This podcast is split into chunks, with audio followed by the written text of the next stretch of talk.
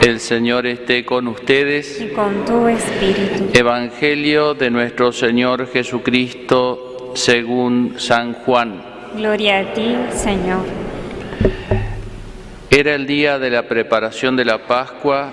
Los judíos pidieron a Pilato que hiciera quebrar las piernas de los crucificados y mandara retirar sus cuerpos para que no quedaran en la cruz durante el sábado, porque ese sábado era muy solemne. Los soldados fueron, quebraron las piernas a los dos que habían sido crucificados con Jesús.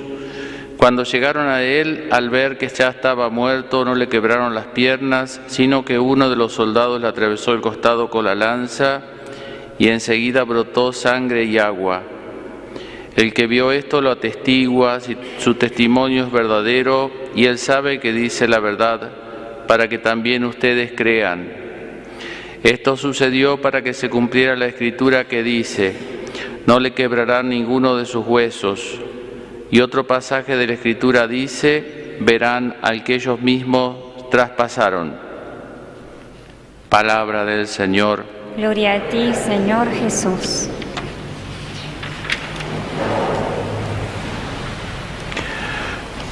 Muy bien, queridos hermanos, este es el último día de la,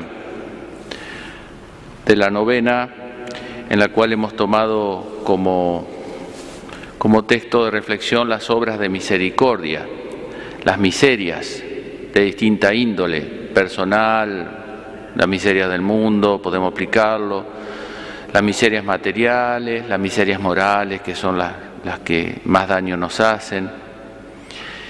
Y podemos eh, formular esta, esta tesis o esta, esta afirmación que eh, la miseria no nos, no nos hace mal, que frente a la miseria cada uno saca lo mejor o lo peor que ya estaba en su corazón. Dice Jesús, es del corazón del hombre donde provienen los males. La miseria lo que hace es golpear el corazón, pero sale lo que ya estaba. Como principio es ese. ¿Eh? Digo, hay influencias de las cosas que nos suceden fuera nuestro, pero lo que determina, lo que fecunda eso está en nuestro interior, lo que lo hace bueno, en definitiva, o malo. ¿no? Eh, me refiero a las cosas que nos toca padecer, no las cosas que son objetivamente buenas o malas. Entonces vamos a ver ahora, para terminar, tomando este cuadro que, está aquí debajo adornado y que yo tengo aquí para las personas que nos ven a través de los medios, eh, que es el cuadro de, este pintor Rembrandt, El regreso del hijo pr- pródigo, porque ahí me parece que están eh, representados los tres tipos de corazones eh, y los tres tipos de actitudes fundamentales frente a la miseria. Ya digo, la miseria personal, de uno consigo mismo, con respecto al mundo, ¿no es cierto? ¿cómo nos ubicamos? ¿Qué saca dentro de nosotros la miseria? ¿Qué saca a relucir? ¿No? Porque hay mucha miseria y eso que saca a relucir, que uno tiende a echar la culpa a la miseria, eso ya estaba, es como el volcán, ¿vieron? La lava sale de dentro, ¿no? Eh, bueno, tenemos aquí fundamentalmente en el cuadro pintados los tres personajes de la parábola.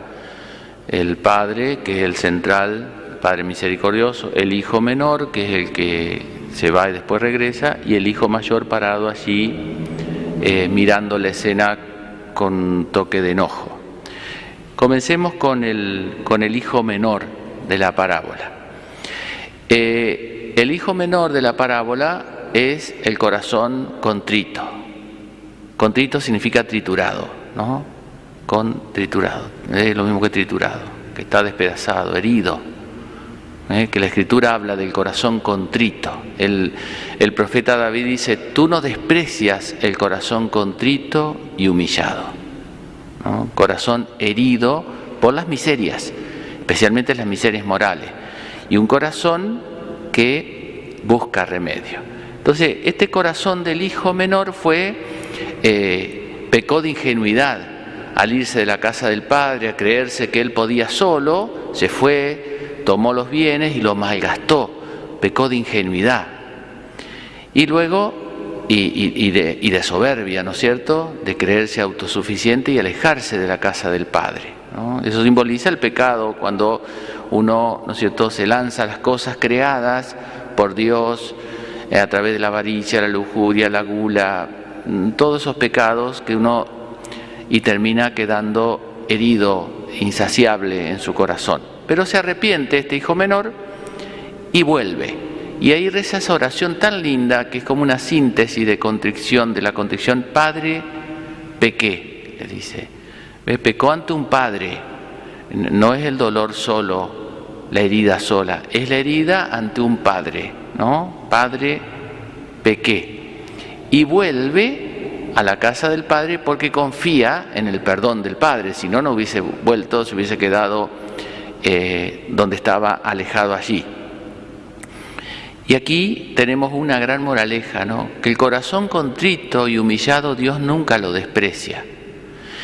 Si miramos las, eh, las apariciones a Santa, eh, a Santa Margarita María del Sagrado Corazón, luego a la de Santa Faustina, vamos a ver una cosa que llama la atención tal vez, y es que Jesús eh, reprocha más que el pecado en sí mismo, que le duele por supuesto, pero lo que más le duele es eh, la desconfianza.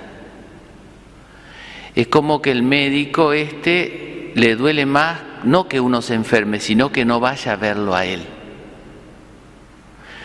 Hay como un matiz aquí, es un tema largo este tal vez, ¿no? Si uno ve la, la historia, cómo Dios a lo largo de la historia aplica distintos remedios. En algún momento de la humanidad ha exigido más la conversión de las personas en torno a los pecados concretos. Pero lo que se nota en la, el Sagrado Corazón, mucho más en la Divina Misericordia, es que Dios considera que está tan eh, enferma la humanidad que le pide solamente que se deje curar. No le pide mucho más que eso. Por supuesto, ¿no? Que, que uno colabora con eso. Pero digo, lo que más se queja Jesús, eso ustedes lo pueden leer a, las... Y lo que más se queja Jesús es de la ingratitud y de la desconfianza, especialmente de las almas consagradas. Especialmente de las almas consagradas.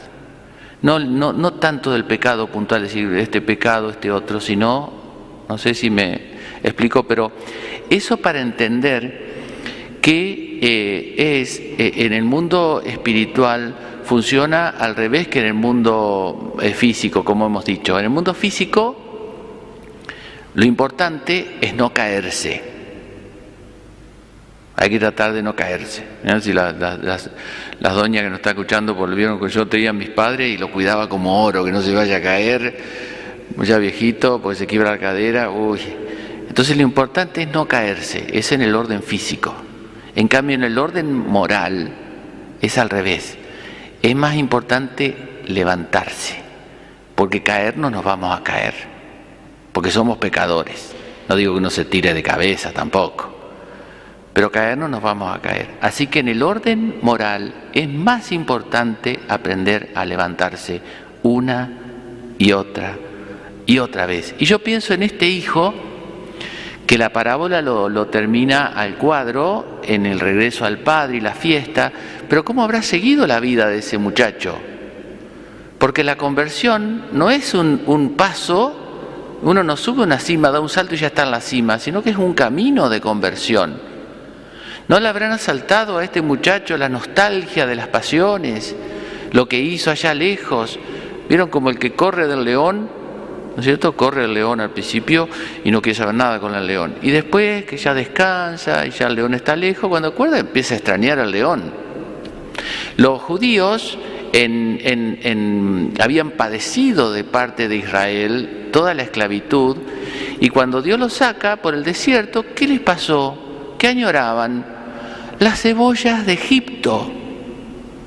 Pero qué mala memoria que tenemos qué memoria más selectiva que recordamos solamente las cosas lindas y no nos damos cuenta de cuánto sufrimos, cuánto daño nos hizo ese cuchillo que nos hirió. Pero una cosa curiosa, el pueblo de Israel, muy interesante por la historia del pueblo cristiano también.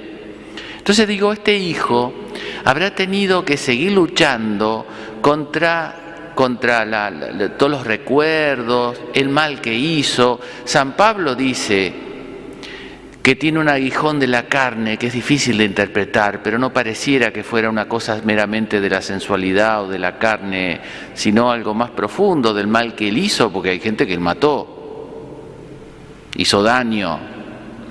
Y dice que le pidió a Dios que lo liberara y Dios le decía, te basta mi gracia. ¿Eh? Entonces dice, cuando soy débil, soy fuerte, como diciendo, pues si vos te liberaras, capaz que te volvería la soberbia. En cambio así, te, humilla esa miseria. Entonces digo, que está, el, corazón contrito consiste en que uno está herido, pero siempre está herido. ¿Entiendes? No es que uno listo fue al médico, se curó y después decir, no, siempre somos un corazón contrito y humillado, porque eso significa que somos pecadores. Después tenemos, eh, y ojalá, ¿no es cierto? Ojalá tantos hijos pródigos alejados de la casa del Padre comprendieran esto, ¿eh? que están padeciendo necesidad al lado del chiquero, ¿eh? y este, comprendieran la misericordia de Dios para volver a Dios. primer corazón, entonces el corazón contrito. El segundo corazón, el corazón del hijo mayor.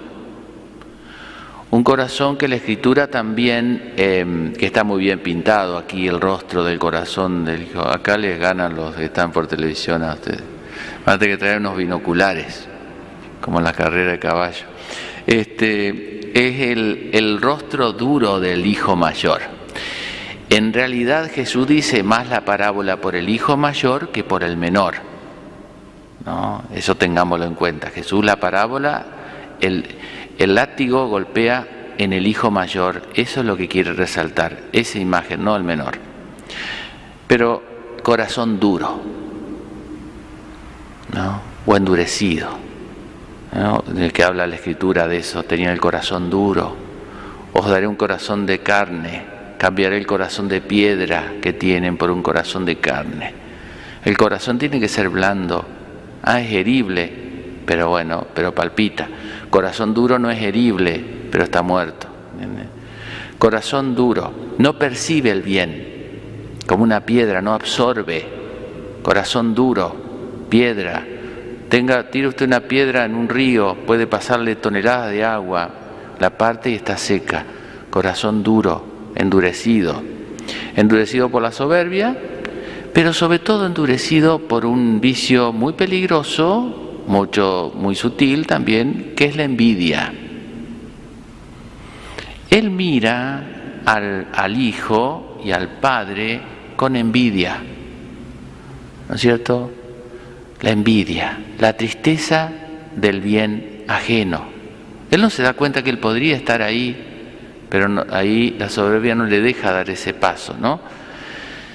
Pero la envidia. ¿Y en qué consiste la envidia? En no ser feliz con lo que uno es o con lo que uno tiene. Cuando uno, no es feliz, fundamentalmente, ¿no? porque siempre nos falta algo, cuando uno no es feliz, cualquiera de nosotros, con lo que uno es o tiene, le brota la envidia. Y a nosotros a veces como, como cristianos, como católicos, nos puede pasar que nos acostumbremos a la fe y que miremos al mundano con envidia que le envidiemos algunas cosas que Él tiene que nosotros no. Y juzguemos con dureza al mundano cuando en realidad lo que nos mueve no es condenar ese pecado, sino una oculta envidia. Muchas veces detrás de nuestros juicios duros, muchas veces detrás de nuestros juicios duros, esto no lo digo yo, lo dice San Gregorio Magno, lo dicen los, los santos, ¿no? Pero a veces detrás del juicio duro hay una debilidad no confesada.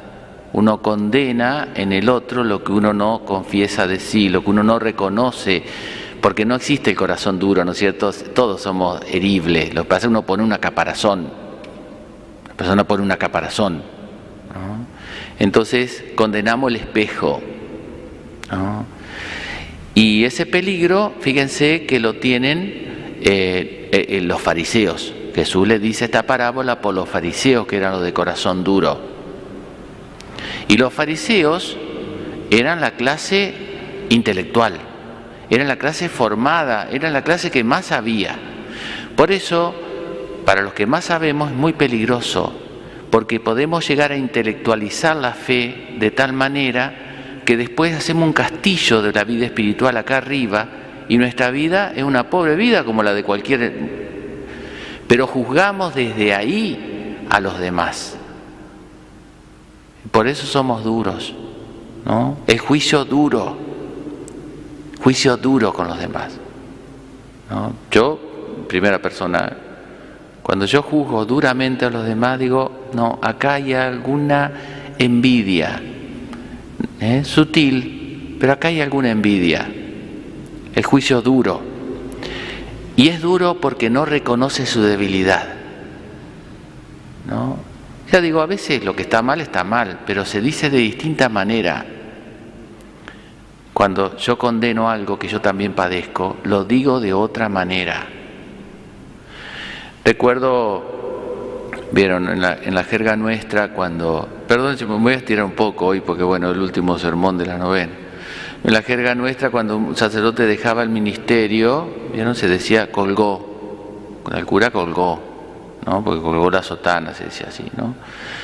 Yo a partir de que algunos amigos, ¿no es cierto?, dejaron el ministerio, sacerdotes amigos, y que uno le pega de un modo especial, eh, no puedo decirlo así tan fácil, porque a uno le duele eso. Entonces hablo con mucho más respeto de Dios me libre y me guarde. Pero el que habla así, no, este colgó, este, eh, se pone en un lugar como si él Está todo el mundo confundido y él está en la cima del Everest. El problema es que ahí también hay vientos y muchos vientos, mucho más fuertes que en la que digamos que abajo. ¿no? Entonces, ese juicio duro, digo, desde donde se dice, habla mucho de nosotros. Habla mucho. Esa fue la actitud del hijo mayor. ¿eh? Un eh, juicio duro porque no reconoce porque había puesto una, caparazón. Eh, un capítulo aparte, capítulo aparte, pero la está sonando un celular por ahí. Este, el fantasma de la sacristana que está acá. El, un capítulo aparte es en la historia de la iglesia los movimientos rigoristas. Uno de ellos, duro, movimientos duros, uno fue, de ellos fue el jansenismo. El jansenismo fue justamente un movimiento duro, rigorista, eh, en época justamente la aparición a Santa Margarita María viene a remediar ese problema y ellos lo veían a esto como una cosa media floja, sentimental, el corazón, porque eran duros. Es interesante leer la historia, ¿no? Porque eh, con matices y todo eso, pero los distintas de errores y herejías a veces se van, son tentaciones siempre latentes. En la iglesia son esos, ¿eh? Esos movimientos duros no se dan en el mundano. O el mundano no, no le importa, eso se dan entre nosotros. El fariseísmo es un mal de la religión, es un parásito que se genera en este ámbito, no en otro, no afuera. Bueno, afuera tiene otro formato, pero acá es donde tiene el formato más clásico. ¿no? Bueno, y por último tenemos el padre de la parábola, que es el central, que es el corazón misericordioso. Tenemos el corazón contrito, el corazón duro y el corazón misericordioso del Padre, que es el corazón de Jesús, herido, misericordioso. Fíjense que la misericordia de Dios no es ingenuidad, algunos pretenden, ¿no? Que hay que ser en la iglesia misericordioso, misericordioso, lo que está mal está bien, no hay problema, no pasa nada. No, no es así, no es impunidad la misericordia. Fíjese que el padre le dice al hijo mayor, tu hermano estaba muerto y ha vuelto a la vida. Por eso festeja. No es que le dice, cuando el otro se le queja, no es que le dice, no, tu hermano no hizo nada, una picardía. No, no, no, es grave lo que hizo. Jesús muere por nuestros pecados, paga un precio muy caro por nuestros pecados, así que nuestros pecados son graves y duelen al corazón de Dios. No es que es lo mismo pecar, no pecar, tener una vida así o sea, no es lo mismo, para nada. ¿No es cierto? El Padre no es ingenuo, no es ingenuidad la misericordia, impunidad, manga ancha, No es eso. Tampoco es dureza. No, tampoco es dureza. Y tal vez la explicación de cómo es la misericordia, lo más parecido a la misericordia de Dios, la podemos entender en las manos del Padre. De nuevo van a necesitar acá unos binoculares. En las manos del Padre, que tiene una mano de mujer y una mano de varón. Una mano más ruda y una mano más delicada. Eso el autor evidentemente habrá querido simbolizar la maternidad y la paternidad de Dios. Por eso no es duro. Una madre no es dura con su hijo, ¿no es cierto? Eh, ¿Por qué? Porque es su hijo, porque lo ama. Es muy simple. Cuando uno ama al que porta la miseria, lo trata de otra manera. No ama la miseria, pero ama al que porta la miseria. Ahora, cuando uno no, no ama al que porta la miseria, es el hijo mayor. Juzga la miseria con total dureza en abstracto, sin olvidarse, olvidándose del, del recipiente que la porta y que hay que salvar. ¿Mm? Por eso las manos. Y recordaban la primera lectura, así habla el Señor, dice Oseas, cuando Israel era niño yo lo amé, y de Egipto llamé a mi hijo. Yo lo atraía con lazos humanos, con ataduras de amor. Era para ellos como lo que alzan a una criatura contra sus mejillas. Mi corazón se subleva contra mí y se enciende toda mi ternura. No daré libre curso al ardor de mi ira. ¿Ven? ¿Por qué no estalla la ira de Dios? La ira nuestra, sí, vieron, nosotros enseguida buscamos que Dios castiga acá, porque es nuestra ira. Si Dios castigara el mundo, no existiría más el mundo, no existiría nada, ni el demonio existiría. ¿Por qué no castiga el mundo? Porque ama, nos ama a nosotros que estamos en el mundo, ¿no es cierto? Bueno, ahí está el misterio de la misericordia del Padre que se alegra por el regreso del Hijo. Yo soy el hijo menor. Nosotros somos el hijo menor. Cada vez que nos alejamos de Dios, cada vez que pecamos, cada vez que la miseria nos hace caer, cada vez que nos levantamos y volvemos a Dios. Yo soy el hijo mayor. Nosotros somos el hijo mayor. Cada vez que nos volvemos duros con nuestros hermanos y que juzgamos duramente las actitudes de los demás, en lugar de, alegrarnos o de ayudarnos, ¿no es cierto?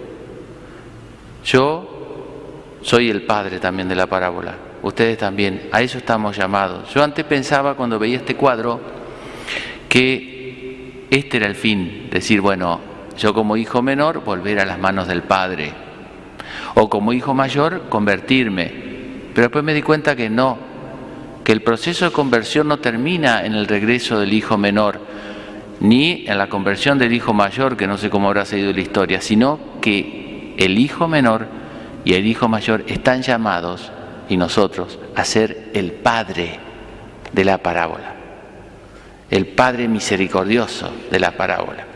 ¿Y cómo nos convertimos en el padre? Y haciendo obras, obras de misericordia, con nuestras obras más que con nuestros conocimientos, con nuestras obras, haciendo obras de misericordia por los demás y dándonos cuenta de todas las obras de misericordia que hacen los demás con nosotros, especialmente que hace Dios con nosotros. Que la Virgen nos conceda esa gracia.